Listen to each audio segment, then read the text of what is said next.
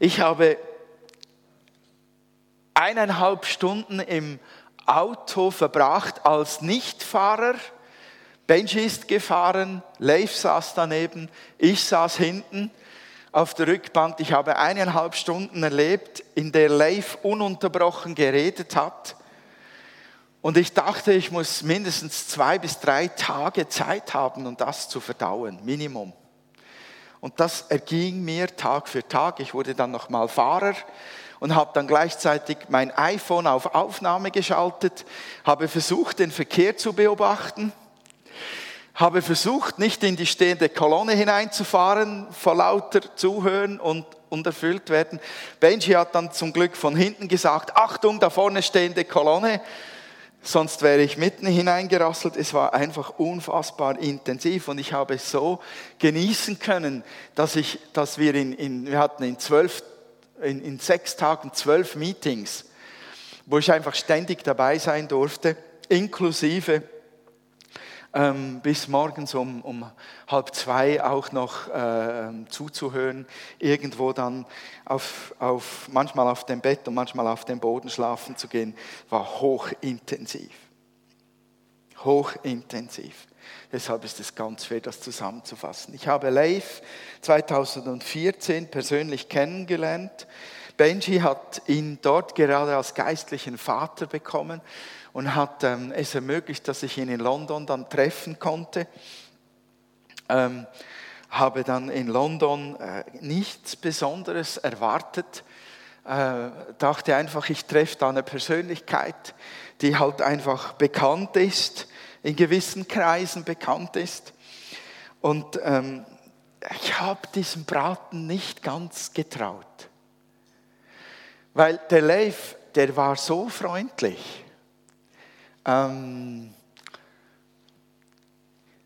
der hat mich umarmt und dann hat er mir einen dicken Schmatzer auf die Backe gegeben. Und ich dachte, was tust du da? Wir kennen uns gar nicht. Und ich habe mich wirklich gefragt, ob das echt ist. Weil man hat da so Vermutungen, weil man viele Erlebnisse macht während eines Lebens. Da gibt es Leute, die wollen in die Schweiz kommen, die wollen in die Gemeinden kommen, damit sie Geld bekommen, weil sie hier Geld vermuten. Und sie vermuten ja nicht schlecht in der Schweiz. Da liegt einiges an Geld. Und ich habe da wirklich, ich, wenn man so will, ich war in Stuhl 2 und habe da etwas gezweifelt. Und dann haben wir zusammen Mittag, glaube ich, war es gegessen. Ähm, und wir haben das Essen kalt werden lassen, weil wir einfach so gelacht haben, so geschlottert haben unter der Präsenz von Gott. Ich dachte, die werfen uns aus dem Restaurant heraus. Und Leif hat einfach geredet und geredet und dann zugehört wieder und geredet und geredet. Und dann habe ich da Storys gehört, wie, wie ich sie selten gehört habe. Ähm, und er meinte dann noch, äh, du musst heute Abend unbedingt ganz nach vorne kommen beim Aufruf, ganz, ganz schnell, weil ich möchte dir den Daddy-Blick geben. Da habe ich einfach nur ähm, Quadratwurzel geteilt durch Pi verstanden, als er Daddy-Blick sagte. Und als ich dann da vorne, ich habe ihm natürlich gehorcht, ich bin ganz nach vorne gegangen, sehr schnell ähm, und habe dann links und rechts zugeschaut, wie er den Daddy-Blick gegeben hat. Ich habe echt gedacht, der hat sie nicht alle ist nicht alles im Vaterzehnli parat bin. Ähm, und ich habe dann wirklich gedacht, mein Gott, wenn der mich jetzt auch noch anguckt, wie er die anderen anguckt und der hat dann wirklich mich auch im Fokus gehabt und ich war dann so da, zum Glück war ich so an der Bühne stehend unten und dachte nur, als es auf mich zukam, die Hände ausgestreckt hat, mich bei den Fingerspitzen nahm und dann mich so angeguckt hat, habe ich nur gedacht, will er mich hypnotisieren? Mein Gott, ich sehe da gar nichts. Was guckst du so komisch? Also ich sage das mal ganz offen, wie es in mir los war. Und dann irgendwie einen Moment lang, dong, hat irgendetwas eingeschlagen. Ich habe dann nur noch gemerkt, dass ich auf der Bühne gelegen bin. Ähm, und nicht genau verstanden habe, was passiert ist. Ich kann bis heute nichts mit dem Daddy-Blick anfangen. Ich kann das biblisch, kann ich das bis nächste Woche aufbereiten, auf jeden Fall. Weil die Bibel viel darüber sagt, dass Gott uns und wie Gott uns anschaut. Nur dass das ein Norweger einfach umsetzt und wörtlich nimmt und annimmt, dass Gott durch seine Augen mich anschaut, damit habe ich noch nie gerechnet. Wirklich noch nie. Und dann waren wir da ähm, unterwegs. Ich habe ihn da in, in, in Kloten mit Benji abgeholt. Wir waren dann unterwegs von Gemeinde zu Gemeinde. Äh, all diese Anlässe. Und es war schon phänomenal. Ähm, weil an jedem Ort habe ich dasselbe erlebt. Egal, ob es in St. Margrethen war, ob es in Olten war, ob es in Burgdorf war, ob es in Spiez war, in Gwatt, in der Heilungsschule, ob es Leiter betraf oder ob es ein öffentliches Treffen war, überall habe ich dasselbe erlebt. Selbst bei dem sogenannten Key-Leader-Treffen, das er ähm, erwähnt hat, wo Fluri Bertsch und Erich Räber und Dani Hari und, und all diese Leute da waren, die bei uns in der Schweiz, glaube ich, doch eine gewisse Bedeutung haben überall dasselbe, mehr oder weniger stark. Erstens, sie spürte Gottes Liebe. Zweitens, sein Friede nahm den Raum ein. Und drittens, erwachsene Männer heulten wie die kleinen Kinder. Also, Kuno, kennt jemand Matthias Kuno? Ich möchte nicht zu viel verraten, aber in der zweiten Session hat es ihn vom Boden abgehoben und ins Gras geknallt, dass ich dachte, der steckt mindestens fünf Zentimeter in der Grasnarbe drin. So etwas habe ich noch selten gesehen, außer bei mir selbst, als ich mal zwei, zwei Stuhlreihen nach hinten geflogen bin.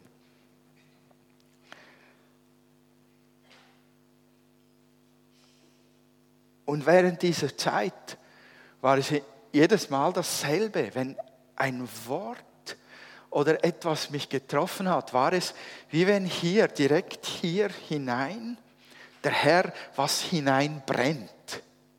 Und das war schmerzhaft auf der einen Seite und heilsam auf der anderen Seite. Schmerzhaft, weil ich jedes Mal gemerkt habe, das hast du schon gepredigt das hast du schon theologisch im Kopf gehabt,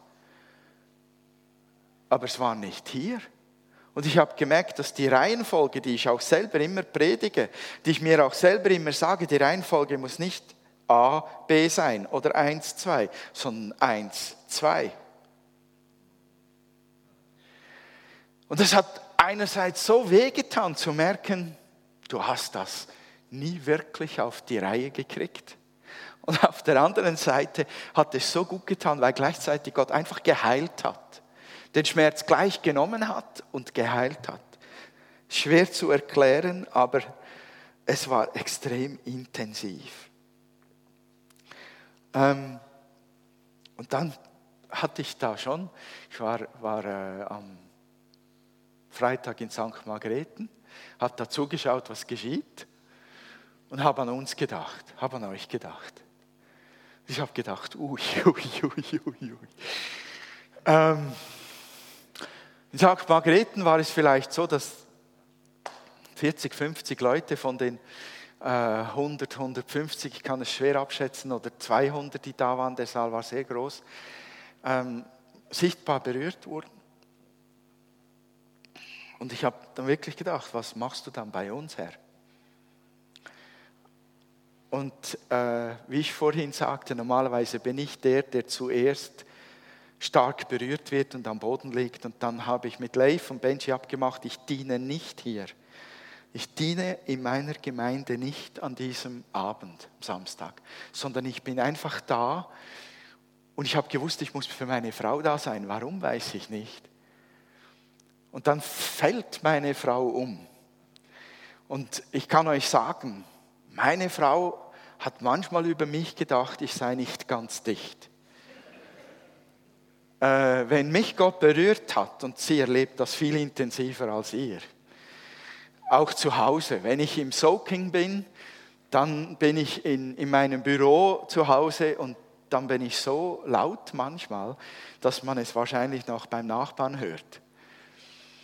Ähm, das erlebt ihr nicht hier, wirklich nicht. Und meine Frau hat mich auch schon im Auto erlebt, wenn Gott über mich gekommen ist und ich saß hinterm Steuer und wusste selber nicht genau, was passiert, aber ich spürte, wie Gott mich berührt und habe eigentlich mehr geschüttelt, als dass ich das Steuerrad in der Hand hatte.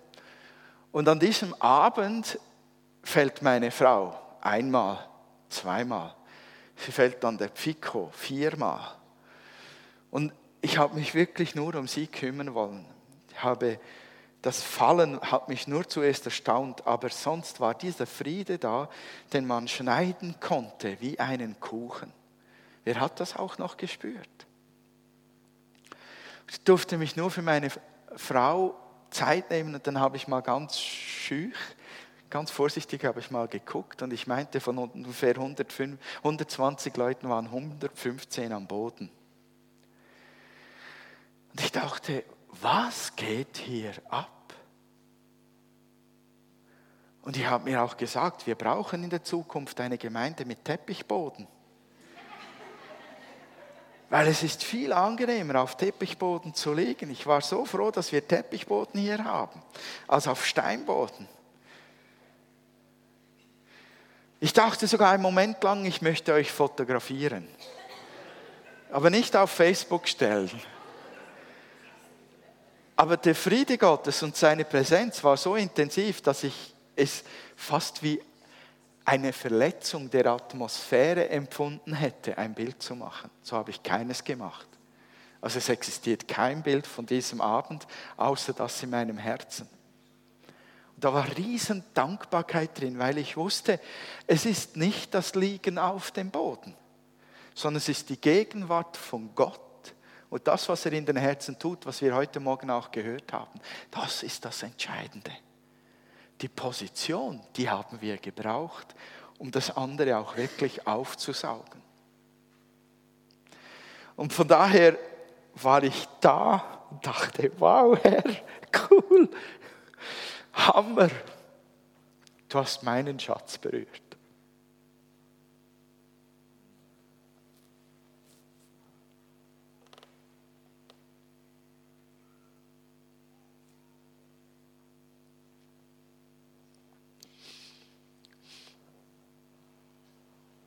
Dann habe ich gemerkt, dass ähm, etwas sehr Spannendes geschieht äh, in dieser Zeit. Irgendwie ist es so tief gegangen, ähm, dass ich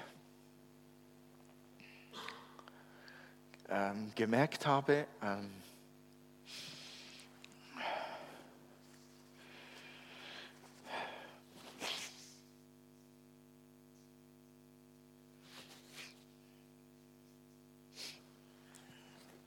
dass dieser Königreichsgedanke mich eingenommen hat, dieser Familiengedanke, mehr als je zuvor. Und dass ich mir gesagt habe, ihr seid meine Familie. Und es in einer ganz neuen Perspektive gesehen habe. Das hat mir einfach unfassbar gut getan. Ich muss irgendwie, ich muss irgendwie zum Ende kommen.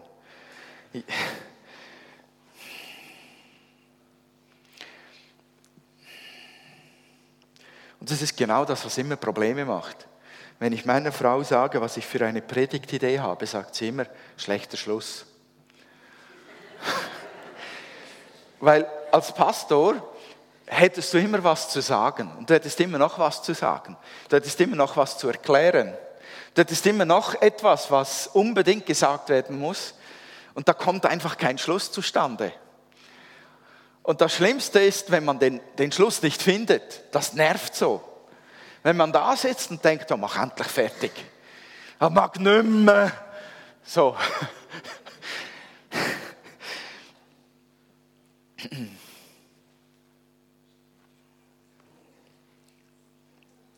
Ich kann das gar nicht verdauen, einfach so, was ich erlebt habe, und ich möchte es auch nicht. Ich möchte nicht fertig werden damit. Auf gar keinen Fall. Ich möchte unbedingt das sogar kultivieren, für mich persönlich. Und ich glaube, die große Herausforderung ist, ich stoppe wirklich jetzt, ich hätte eigentlich vorgehabt, diese drei Stühle genauer zu erklären, vor allem für die, die gar nicht da waren oder die sich fragen, ja, was, was heißt jetzt das genau? Aber ich möchte, dass, dass wir das, was wir haben, bewahren, dass wir auf Gott schauen, nicht auf Leif, sondern auf Gott schauen, was er uns gegeben hat und dass wir das kultivieren. Wir haben schon eine Art gemeinsame Sprache. Wir reden von diesen drei Stühlen, die, die dabei waren. Aber wir meinen etwas damit, eine Lebensposition. Und ich möchte etwas ganz fest betonen. Ich, ich erkläre die drei Stühle ein anderes Mal, in dem Fall wirklich nochmal genauer. Aber ich möchte etwas betonen. Und zwar finde ich es extrem wichtig, dass wir, wenn wir in den Zeugnissen hören, ich war in Stuhl 2 und habe gemerkt, ich muss in Stuhl 1 wechseln. Für mich ist das hier 1, das 2 und das 3. Ähm, dass wenn wir, wenn wir davon sprechen, dass wir uns auch, wenn wir das kultivieren, dass wir keinen Stress aufbauen und dass wir keinen Stuhlfetisch entwickeln. Das Bild ist gut. Hier, Stuhl 1, bist du Sohn. Du genießt es, zuerst Sohn zu sein oder Tochter vom Allerhöchsten. Du lebst hier in der Identität, die Jesus Christus dir erkauft hat nämlich gerettet, geheiligt, angenommen, freigesetzt, durch und durch geliebt. Kein Makel ist an dir. Darin lebst du und daraus lebst du. Das ist deine, deine Lebensposition, aus der du alles heraus in einer ganz anderen Art und Weise leben kannst als was du es hier leben kannst. Hier bist du ein Empfangender und hier bist du jemand, der leisten muss. Hier bist du zur Ruhe gekommen und hier bist du noch verwirrt, weil dich tausend Fragen plagen oder irgendwelche Leute dich jagen. Hier bist du Sohn, hier bist du Diener. So, wenn wir jetzt davon reden, haben wir dieses Bild einer Haltung und, und eines Lebensstils vor Augen. Und es ist absolut möglich, dass du dich hier immer wieder findest, hier in diesem Stuhl 2, wo du dann merkst, ich muss wechseln in den Stuhl 1 oder ich darf wechseln. Das ist, das betone ich ganz fest, dass du dich hier immer wieder findest, heißt nicht, du bist ein schlechter Christ oder du hast was nicht verstanden. Bitte lasst uns in der Entwicklung einer Kultur da einander lieb haben und Sorge tragen und sagen, das ist das ist ein Lebensweg, das ist ein Prozess. Wir stellen garantiert fest, wir sind im Stuhl 1. Ich stelle das Minimum, einmal, Minimum, einmal im Tag fest. Ich sitze im Stuhl 2, ich bin gejagt, ich bin getrieben, ich bin geleitet durch Dinge, die nicht aus dieser Ruheposition herauskommen. Ich habe so viele Jahre hier verbracht. Du kannst das nicht einfach abschütteln in der Regel oder wie es in der Bibel so schön steht, zieht die neuen Kleider an. So schnell T-Shirt wechseln und okay ist. Das hat sich tief in uns eingegraben. So bitte tragt Sorge und bewahrt diesen Gedanken. Das ist ein Prozess. Selbst Leif hat das ja betont, dass er sich im Stuhl 2 immer wieder befindet. Und das ist nur eine Erkenntnis. Ich stecke woanders. Also ich wechsle den Stuhl und bin Sohn. Und von da aus schaue ich mir die ganzen Dinge an, die ich gerade dachte, die ich tun muss oder tun sollte. Wir wollen das kultivieren. Seid ihr mit dabei?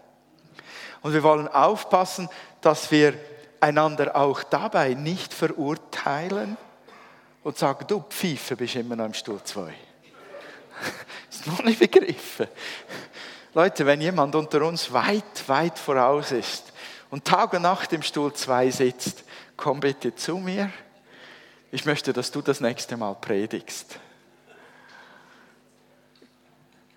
weil dann bist du uns weit voraus und kannst uns vermutlich sehr gut dienen. Wir wollen das kultivieren. Wir haben ein Bild und eine Sprache, die uns hilft, ganz viele Momente zu analysieren, persönlich, als Gruppe, als Gemeinde und zu erkennen, Woraus reagieren wir gerade? Wo ist das geboren? Wo ist das entstanden? Müssen wir den Stuhl wechseln? Und was heißt das, wenn wir den Stuhl wechseln? Und ich glaube, das ist das, was uns Gott helfen will durch dieses Bild und dass wir in diese Ruhe und immer wieder in diese Identität, Identität zurückfinden, weil das ist der Ort, von dem aus wir leben sollen. Das macht unser Leben noch lebenswerter. Und das macht unser Christsein noch liebenswerter. Und das macht unser Sein gegenüber der Welt noch cooler, weil sie dann noch besser sehen, zuallererst meint Christsein Kind vom Vater zu sein, geliebt zu werden, Frieden zu haben und Ruhe zu empfangen. Und das ist äußerst attraktiv in dieser Welt. Diese Welt jagt dem nach. Ruhe, Frieden, Stärke, auch wenn es nicht so aussieht. Auch wenn sie ab Gebäuden hüpfen mit Gummiseilen an den Füßen und den Adrenalinkick suchen. Sie suchen die Ruhe. Sie suchen den Frieden. Jetzt weißt, wisst ihr ungefähr, was ich meine. Ähm, und jetzt muss ich den Schluss machen.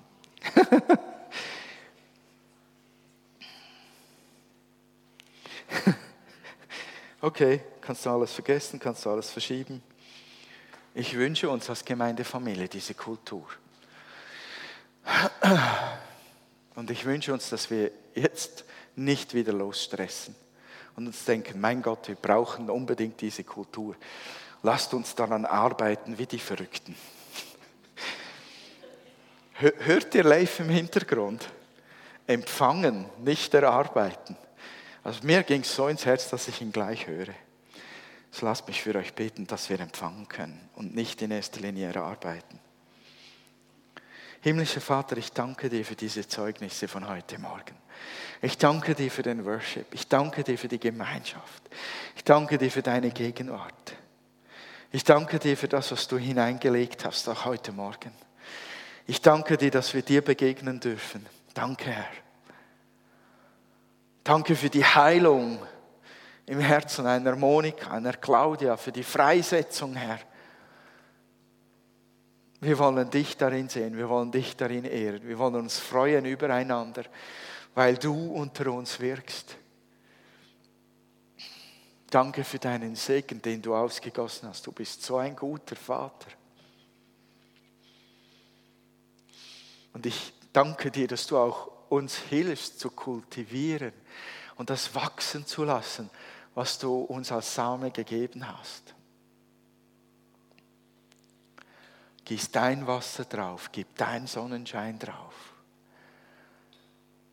Bewahre die Erde, hilf uns, die Erde, unsere Herzen zu bearbeiten, sodass dein Same aufgeht.